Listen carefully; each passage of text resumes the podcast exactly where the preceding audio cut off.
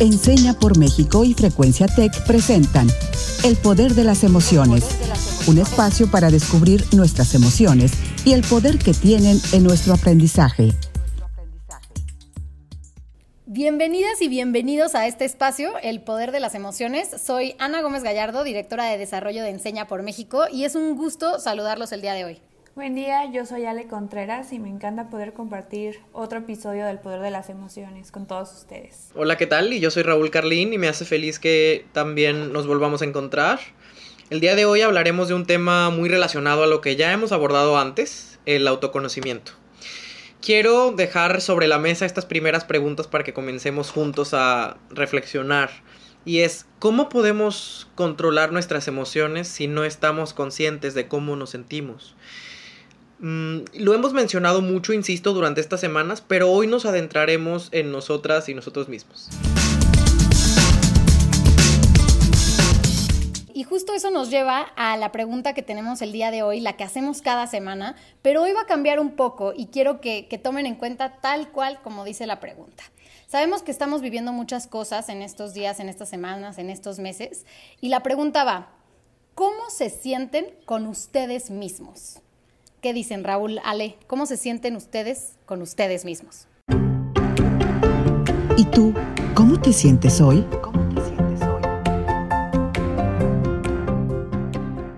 Pues antes que cualquier otra cosa, yo creo que te tengo que agradecer la pregunta, Ana, porque creo que no es una pregunta que nos hagan muy a menudo. Estamos acostumbrados a que nos pregunten simple y llanamente cómo estás. Y también, como lo hemos mencionado antes, estamos acostumbrados a contestar automáticamente que bien.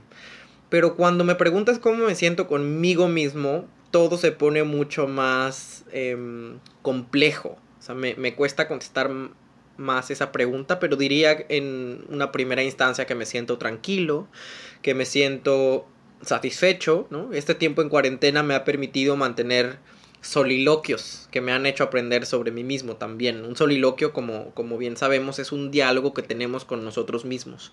Y en ese diálogo interno Em, me he apapachado, me he dado cuenta de nuevas cosas sobre mí, algunas que me gustan, otras que me sorprenden y otras, ¿por qué no?, que me disgustan. Pero creo que también he logrado entender que es importantísimo no juzgarse a sí mismo. Y eso es lo que estoy intentando hacer, vivo mis emociones y dejo que fluyan sin, sin reprimirlas. Sí, Raúl, comparto contigo que creo que es un tema que, que poco hablamos. Yo creo que es porque nos hace sentirnos un poco vulnerables y hace que nos veamos tal cual como somos.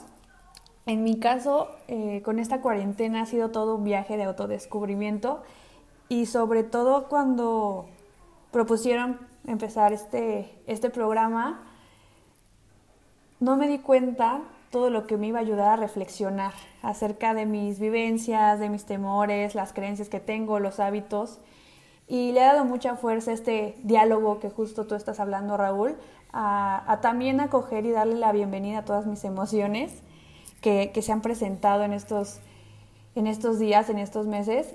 Y creo que me ha hecho descubrir muchas cosas que no conocía de mí misma. ¿Y tú, Ana, cómo, cómo lo has vivido? Yo, para serles honesta, sí he sentido momentos de tranquilidad, de paz, he, podido como conectar conmigo misma, pero la realidad es que ahorita, si me pregunto cómo me siento conmigo misma, me siento abrumada. Un poco abrumada por la información de fuera y un poco abrumada por las autoexigencias personales y profesionales que me he puesto a mí misma estas semanas. Entonces, aunque encuentro estos momentos para pausar y parar, la realidad es que a veces sí me siento muy abrumada conmigo misma este, no necesariamente con los demás, pero sí conmigo misma. Y justamente lo que vamos a hablar ahorita son algunas cosas que podemos interiorizar para realmente encontrar esta paz y esta calma hasta en los momentos de angustia eh, o de tristeza o de enojo este, y poder balancear estos sentimientos que, tenemos con nosotros mismos. Eh, Daniel Goldman habla del autoconocimiento definiéndolo como conocer nuestros estados internos, preferencias, recursos e intuiciones pone más énfasis en nuestra habilidad de monitorear nuestro mundo interno, pensamientos y emociones a medida que van surgiendo. A medida que nos vamos dando cuenta de lo que ocurre dentro de nosotros, como lo que acabamos de hacer, el ejercicio que acabamos de hacer Raúl, Ale y yo, podemos irlo reconociendo, aceptándolo como una parte inevitable de ser humano Y más allá de castigarnos por esto que estamos sintiendo, realmente aceptarlos, tenernos autocompasión y empezar a desarrollar estas habilidades esenciales que son las del autoconocimiento. ¿Y cómo podemos desarrollar nuestro autoconocimiento? Pues hay un montón de ejercicios y creo que estamos en un momento muy clave para poder ejercitarlos. Así como decía Ale, este programa nos ha hecho a nosotros reflexionar realmente sobre lo que sentimos y creo que esta, este puede ser un buen momento para hacerlo. La primera herramienta que les vamos a dar es el autoconocimiento a través del mindfulness. El mindfulness, viéndolo como esta parte de meditación, que fomenta el autoconocimiento, en el que vamos hacia adentro y realmente hacemos esta tarea de reconocer los efectos positivos, los efectos negativos que tienen los sentimientos que, que estamos sintiendo en todo momento. El mindfulness es una técnica que reconoce por sus efectos positivos la salud mental e implica prestar atención a las experiencias presentes, los pensamientos, las emociones, las ideas, los juicios realmente, cómo los estamos haciendo, pero sin juzgarlo. Realmente nada más haciendo un reconocimiento de este sentimiento que, que estamos, valga la redundancia, sintiendo o este pensamiento que está viniendo. El mindfulness nos hace entonces ir hacia adentro, reconocerlo y solamente verlo como una cosa. Incluso eso nos permite como darlo ponerlo de lado y que no nos consuma esa idea o ese pensamiento o esa emoción. Una segunda herramienta es empezar un diario.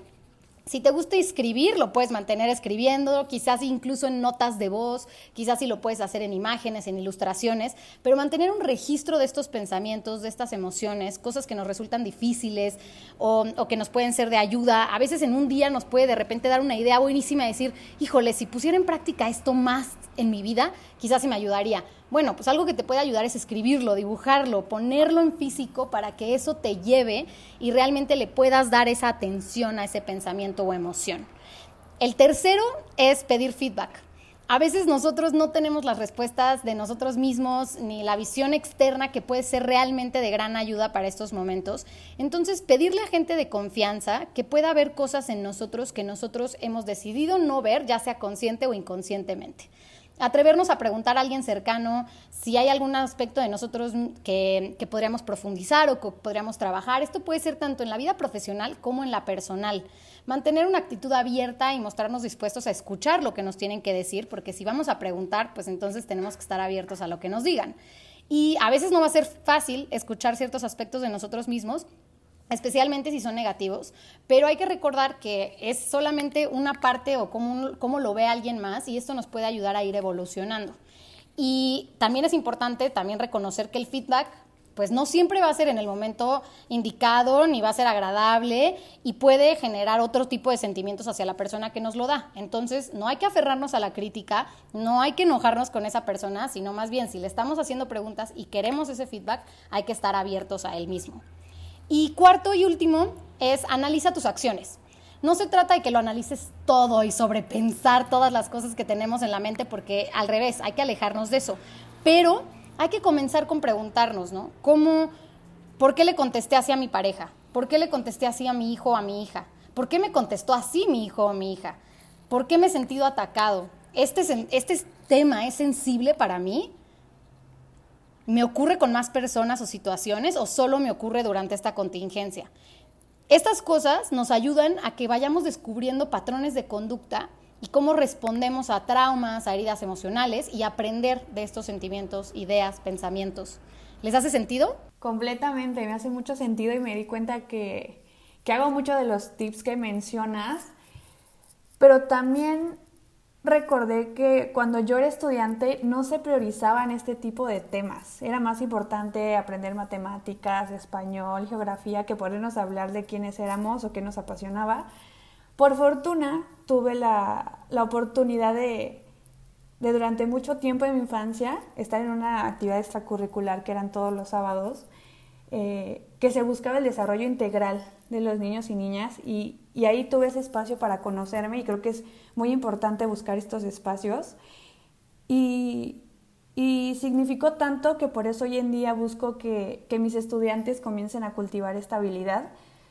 Creo que de las herramientas más poderosas que tenemos sin duda es el diálogo y propongo que tengamos conversaciones más largas con, con todos, con los niños, con los adolescentes, con los adultos, porque no sé si les pasa que a veces nos preguntan, ¿cómo te fue el día de hoy? Y solamente decimos, bien, mal, o ¿cómo te fue en la escuela, en el trabajo? Y también son respuestas muy cortas, que no nos dicen nada. Creo que tenemos que empezar a, cambiar la manera en que redactamos esas preguntas y, y, por ejemplo, preguntar cuál es el momento que más disfrutaste de tu día. Eh, si es un niño, decirle qué es lo que más te gustó hacer en clase, eso le puede ayudar a identificar sus habilidades, en dónde se siente contento, algún momento que te provocó felicidad. Creo que es como empezar a cambiar la manera que tenemos estas conversaciones. Imagino, Raúl, que tú te relacionas muchísimo con este tema porque tus estudiantes están en una etapa crucial en, la cual su autoconcepto vive muchísimos cambios. En principio me hace muchísimo eco lo que dice Ana, ¿no? O sea, la verdad es que yo practico muchísimo mindfulness em, como una práctica personal, pero también lo utilizo en mis clases. Tomo unos 5, 10 minutos em, al inicio de mi clase para hacer ejercicios de respiración consciente con mis estudiantes y en ese proceso les pido eh, que con los ojos cerrados inhalen y busquen, identifiquen cuál es la emoción por la que están atravesando y en, y en la exhalación que la nombren en voz baja, ¿no? Un poco como a manera de, de, reconocerla, pero también de soltarla, porque nos ayuda muchísimo para orientar, digamos, la atención de los y las estudiantes y para que se enfoquen en lo que viene después, que es un proceso de aprendizaje que se vive en el resto de la clase, ¿no? Y tú también, Ale, mencionas algo clave que tiene muchísimo que ver con el conocimiento, que es el autoconcepto, ¿no? Y es algo que también trabajo con mis estudiantes, que como bien saben ustedes estudian la preparatoria, tienen entre 15 y 18 años y siguen en el proceso de construirse a sí mismos, en el proceso de construir su identidad, de convertirse en quienes quieren ser. Y el autoconcepto para esto es muy, muy, muy importante. Con ellos y con ellas yo hago ejercicios para desarrollar autoconocimiento a través de distintas dinámicas em, que tienen que ver, como dije, con respiración y el enfoque de las emociones. Pero también hago otros que les, otros que les quiero compartir que tienen que ver explícitamente sobre el autoconcepto. Les pido que reflexionen muy profundamente alrededor de las siguientes dos preguntas. ¿Quién soy y quién quiero ser? Y les pido que no solo me contesten con su nombre y su edad, porque son muy proclives a contestar soy Jonathan o soy Miriam cuando les pido que, responden, que respondan a la pregunta ¿quién soy? Porque mm, realmente mi objetivo es que, que exploren dentro de sí qué los hace ser quienes son. Cuáles son sus fortalezas, cuáles sus áreas de oportunidad, cómo definen su personalidad, cómo reaccionan ante ciertas situaciones, si disfrutan estar solos, cómo se relacionan con las y los demás, qué les apasiona, etc. Y es un proceso fascinante, debo decir, pero también uno muy delicado y complejo. Con mucha frecuencia hay ocasiones en que lo que mis estudiantes ven en el espejo les desagrada o les asusta y tienden a cohibirse o a burlarse de las y los otros. Porque alrededor del autoconocimiento y del autoconcepto hay también muchos mitos. No hay que negarlo. Pero para desmantelar esos mitos, em, les invito a nuestra sección favorita, Desbloqueando mitos, en la que Ale dirá unos enunciados y yo responderé si se condicen con un mito o una realidad. Comencemos. Desbloqueando mitos.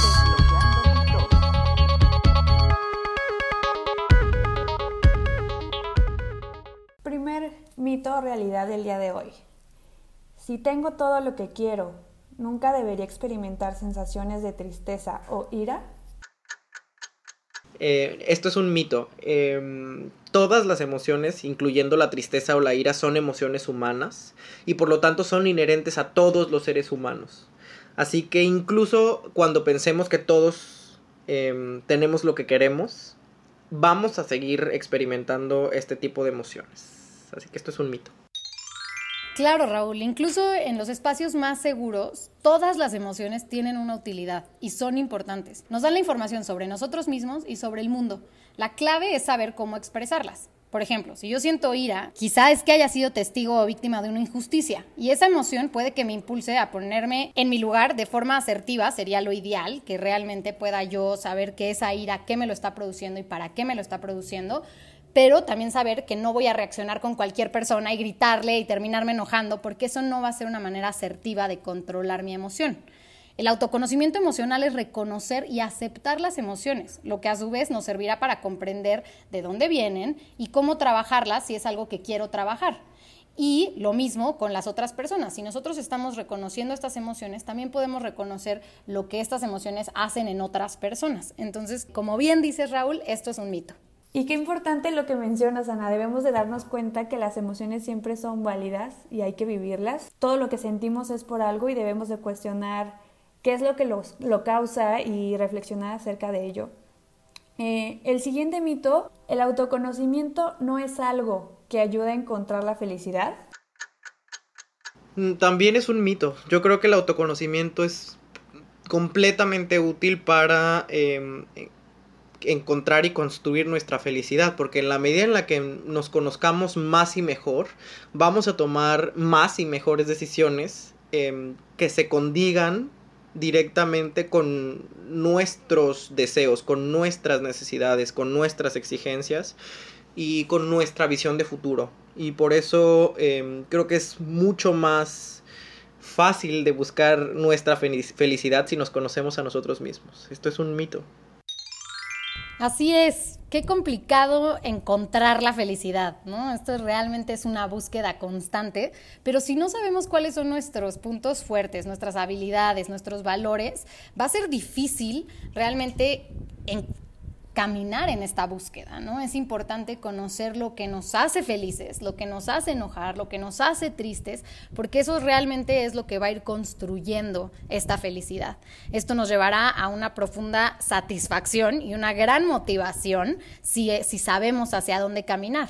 Y aunque nuestras circunstancias no no siempre vamos a poder trabajar en lo que nos llena o siempre vamos a poder estar haciendo todo lo que nos hace felices, al menos vamos a poder reconocer estos espacios y poder caminar hacia ellos.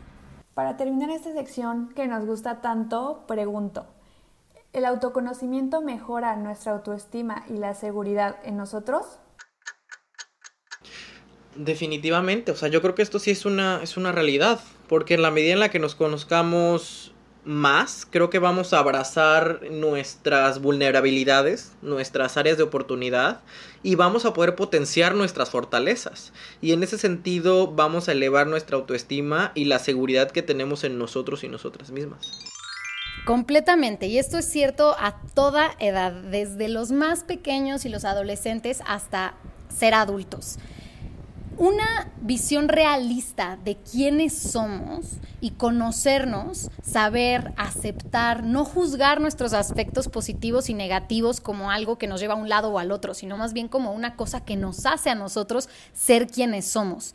Esto es lo que nos va a devolver una imagen equilibrada y realista de quiénes somos. Y eso, lo que buscamos es que nos dé paz, que nos dé paz saber quiénes somos y que esto nos lleve a una sana autoestima no siempre va a ser fácil el, el, estar en este camino en el que sabemos y reconocemos todo lo que somos nosotros mismos, pero eso va a ir fortaleciendo la imagen que nos hacemos de nosotros, de los demás, y realmente ir creciendo con esa imagen para que entonces podamos realmente saber que tenemos una mejor autoestima y una seguridad en nosotros mismos. Al final es esencial el conocernos a nosotros para saber cuáles son nuestros fuertes, cuáles son nuestras debilidades y poder caminar con ellas, de unas y de las otras.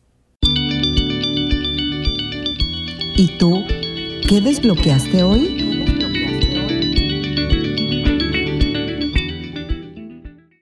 Pues qué lindo programa. Una vez más eh, hemos se ha creado aquí un espacio en el que hemos aprendido muchísimo y qué mejor que aprender de nosotros y nosotras mismas, ¿no? De la importancia del conocimiento, del autoconocimiento y eso es algo que, que quisiera compartirles que he desbloqueado hoy, ¿no? Hoy he desbloqueado la relevancia de emprender el viaje a Ítaca, de volver al origen, de mirarnos a nosotros mismos con la suficiente honestidad, de vernos amorosamente frente al espejo, de escudriñarnos para descubrir el punto de partida desde el cual nos sabremos dirigir en el ser humano que queremos y podemos ser. Eso es lo que he desbloqueado el día de hoy. ¿Y tú, Ale? Yo me quedo con que como hemos visto en los episodios anteriores, las habilidades socioemocionales se van cultivando y siempre nos han dicho que tenemos que mantenernos estables, pero hoy más que nunca creo que la vida es un constante sub y baja emocional. Lo que nos toca o nuestro trabajo personal es descubrirnos quiénes somos, lo que nos gusta, lo que nos duele, lo que nos funciona. Todo esto nos ayudará a enfrentar las situaciones que se nos presenten y, creo que nos van a volver más fuertes. Seamos responsables de nosotros mismos y el primer paso para cuidarnos es conocernos. Entonces hay que aprovechar estos espacios y, y sin juzgarnos, vernos al espejo. Creo que eso es muy, muy importante. ¿Y tú, Ana, cómo te vas el día de hoy? Pues yo, muy parecido a ti, Ale, creo que hay días malos, hay días buenos, este sub y baja emocional que mencionas hay que aprenderlo a reconocer. Yo sé que va a haber días en los que me voy a sentir abrumada y va a haber días en los que me voy a sentir en completa paz y tranquilidad. Y eso está bien, está bien, pero tengo que reconocerlo, tengo que dejar ir a veces los juicios que hago de mí misma o de las cosas que me pongo en la exigencia y creo que con eso también dejar ir las exigencias que pongo en otros y darnos este respiro que realmente nos haga sentir que no estamos en, encontrando el final del camino, sino que más bien estamos disfrutando el camino lo estamos viviendo, no tenemos las respuestas para todo, entonces hay que ir para adentro, hacernos estas preguntas, fue importantísimo para mí realmente ir hacia allá adentro, ir a mi cabeza y decir, bueno, está bien, no, no tengo que juzgar cada cosa que hago, entonces eso desbloqueo, creo que, eh, y creo que se enfoca con algunos otros episodios, esta tolerancia a la frustración encaminada también en este autoconocimiento. Y bueno, para despedirnos, las dejamos con la pregunta del día de hoy, que es, ¿y tú qué tanto te conoces? Nos dejamos con una frase de Shakespeare que es, de todos los conocimientos posibles, el más sabio y útil es conocerse a sí mismo. Fue un gusto hablar con todos ustedes el día de hoy. Raúl, Ale, muchas gracias por este espacio. Nos vemos a la próxima. Muchísimas gracias. Hasta el próximo jueves. Nos vemos. Cuídense mucho. Esto fue El Poder de las Emociones, un espacio para descubrir nuestras emociones y el poder que tienen en nuestro aprendizaje un programa producido por Enseña por México y Frecuencia Tech.